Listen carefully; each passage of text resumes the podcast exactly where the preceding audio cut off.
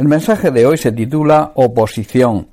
Es una realidad que existen luchas, que existe oposición entre nuestra carne, nuestra mente y nuestro espíritu. En Apocalipsis capítulo 2 versículo 7 en la segunda parte leemos Al que venciere le daré a comer del árbol de la vida, el cual está en medio del paraíso de Dios.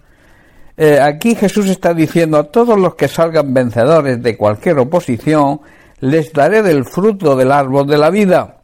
Hermanos, somos un ser trino, una parte material y dos partes inmateriales. Tenemos el cuerpo, que es la carne y sus deseos, el alma, que piensa y toma decisiones, y el espíritu, que al provenir de Dios desea lo que Dios desea. Es una realidad, como he dicho, que existen luchas entre nuestra carne, entre nuestro cuerpo físico y sus deseos carnales, nuestra mente, nuestra manera de pensar y nuestro espíritu, que es el soplo divino de Dios que da vida. Tenemos, por tanto, primero luchas y oposición entre nuestra carne, nuestra naturaleza humana y nuestro espíritu. Pablo en la carta a los romanos escribe en el capítulo 8 versículo 5 porque los que son de la carne piensan en las cosas de la carne, pero los que son del espíritu en las cosas del espíritu. Pablo está diciendo que los que están dominados por la naturaleza pecaminosa piensan en cosas pecaminosas, pero los que son controlados por el Espíritu Santo piensan en las cosas que le agradan al Espíritu, que le agradan a Dios. Vemos aquí la clara oposición entre la naturaleza carnal que nos empuja hacia el pecado y el Espíritu Santo de Dios que está en comunicación con nuestro espíritu y que nos empuja a vivir la vida de santidad que Dios nos exige. Versículo 6 dice porque el ocuparse de la carne es muerte, pero el ocuparse del espíritu es vida y es paz. Permitir que la naturaleza pecaminosa controle nuestra mente y nuestros hechos nos aleja de Dios y nos conduce a la muerte espiritual. Pero permitir que el espíritu la controle, controle la mente, nos va a llevar a la vida verdadera y a la paz. Versículo 7.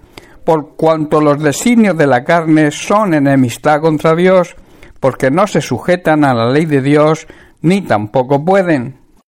La naturaleza pecaminosa, manejada por el mismo diablo, que es enemigo de Dios, esa naturaleza también es enemiga de Dios siempre. Nunca obedeció ni nunca obedecerá a las leyes de Dios, por tanto debe ser regenerada a través de la palabra de Dios. Versículo 8. Y los que viven según la carne no pueden agradar a Dios. Los que son dominados y viven bajo el dominio de la naturaleza pecaminosa nunca pueden agradar a Dios. Y en el versículo 13 Pablo explica las consecuencias.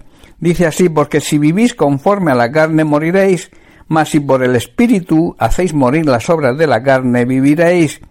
Hermanos, si vivimos obedeciendo la naturaleza carnal, moriremos espiritualmente hablando, pero si mediante el poder del Espíritu Santo que mora en nosotros hacemos morir las acciones de la naturaleza pecaminosa, tendremos vida, tendremos vida verdadera, vida eterna.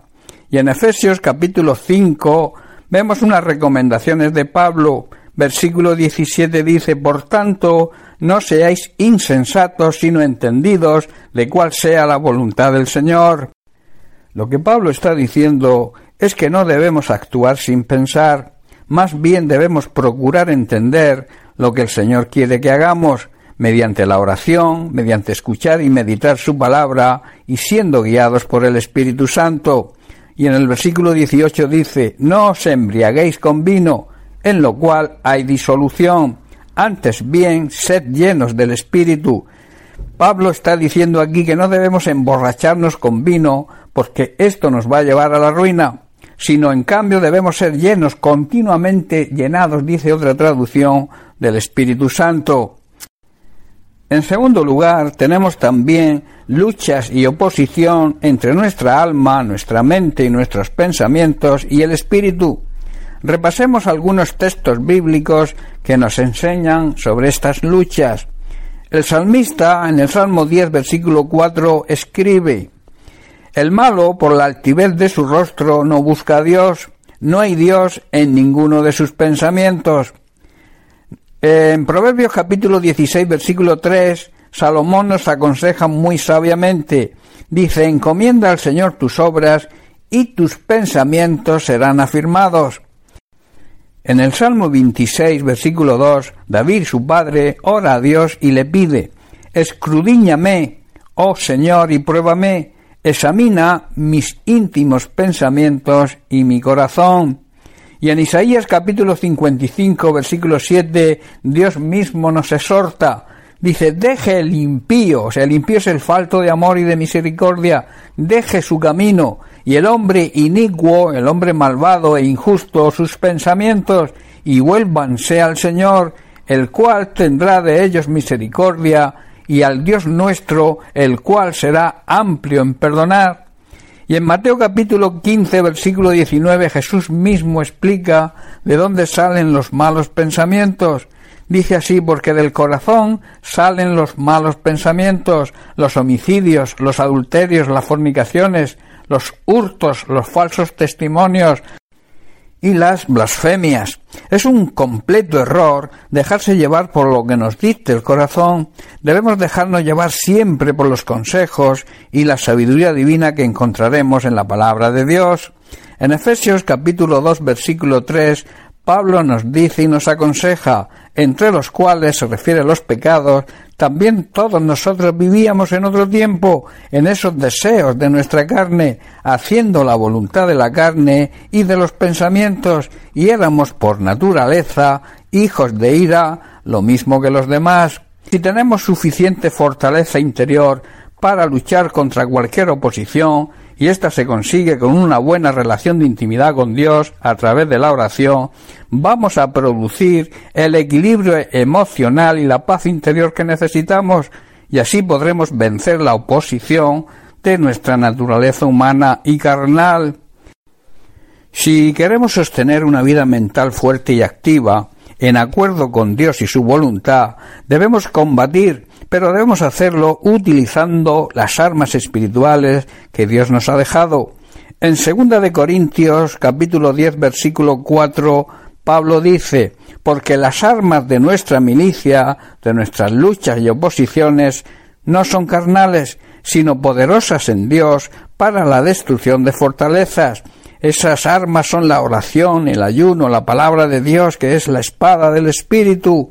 Esta lucha va a producir un equilibrio en nuestra manera de pensar, pues someteremos nuestros pensamientos a la voluntad de Dios y a su palabra. En el versículo siguiente de la segunda carta a los Corintios, capítulo 10, Pablo también dice, derribando argumentos y toda altivez que se levanta contra el conocimiento de Dios y llevando preso cautivo todo pensamiento a la obediencia a Cristo.